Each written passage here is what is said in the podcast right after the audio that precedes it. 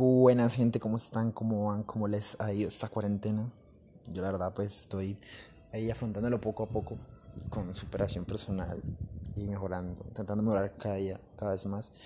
Pero pues en el episodio de hoy quiero hablarles de del ser agradecido, de la importancia, yo creo que más en estas circunstancias tan fuertes o tan pues duras que, la hemos, o sea, la hemos vivido una vez, que es esta, y la vamos a vivir una vez, probablemente nuestro, nuestros abuelos, ni nadie ha vivido esto, algo así, una pandemia, más que nosotros. Así que pues es, es duro afrontar, pero también hay oportunidades, esa es la cuestión.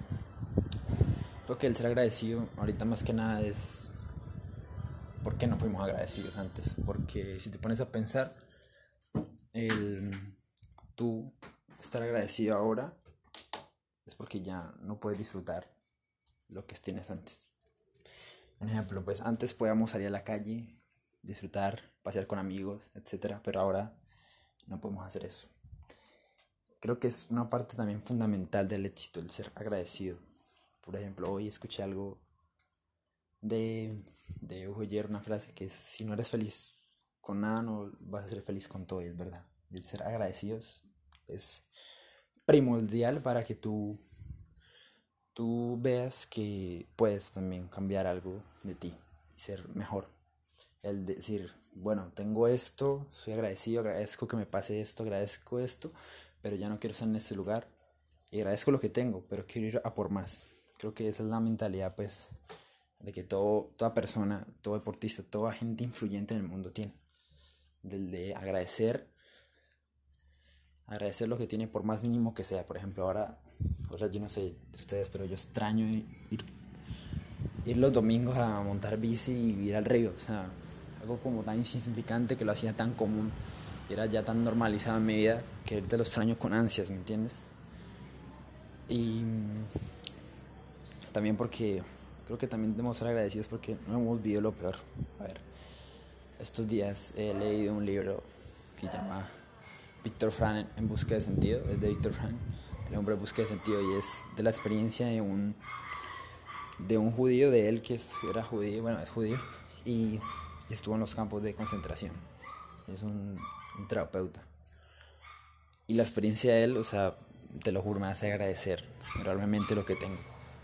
Porque él, a él, lo que uno le hace creer que lo más doloroso es que, que le doliera, perdón, es que le pegaran o que eran latigazos o este, pero lo que más le dolía a él es la, es la manera en que lo trataban.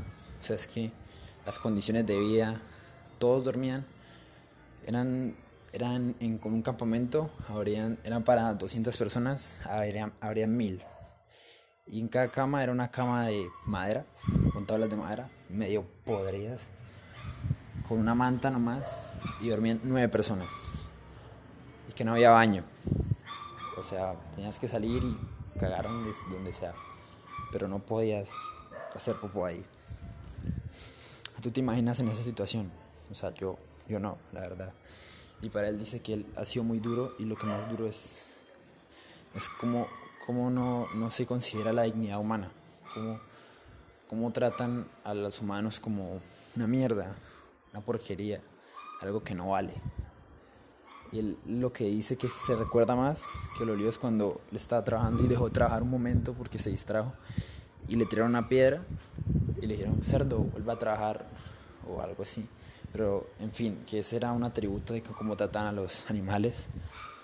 Es que no lo trataban como un humano, eso es lo peor.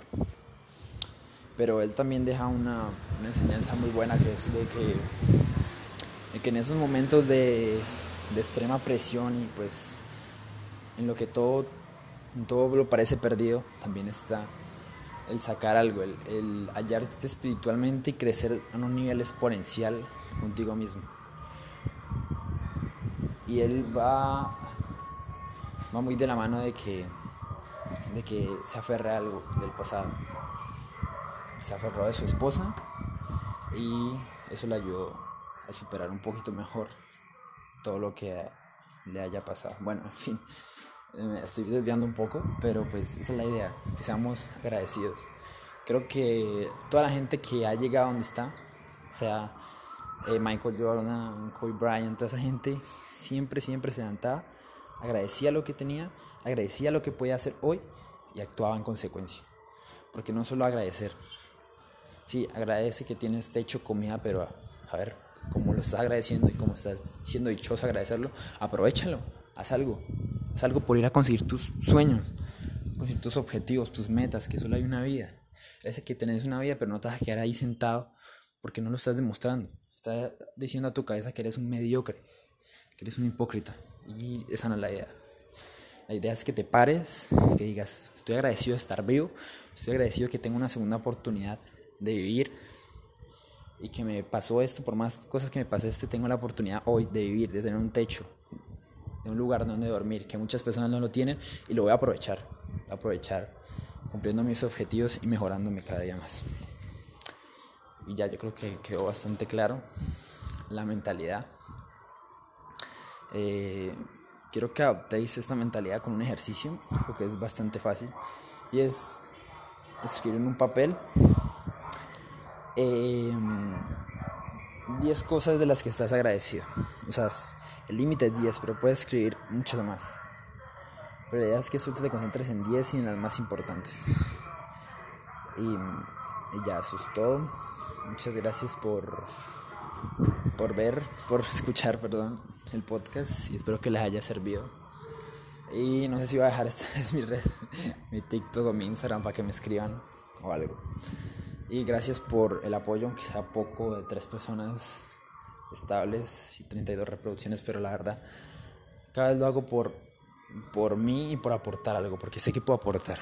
Porque muchas veces consumo cosas y cosas, pero pues no las estoy poniendo en práctica. Entonces también es como para demostrarme a mí mismo que lo puedo poner en práctica y puedo ayudar a alguien más. Ya, muchas gracias por todo y bye.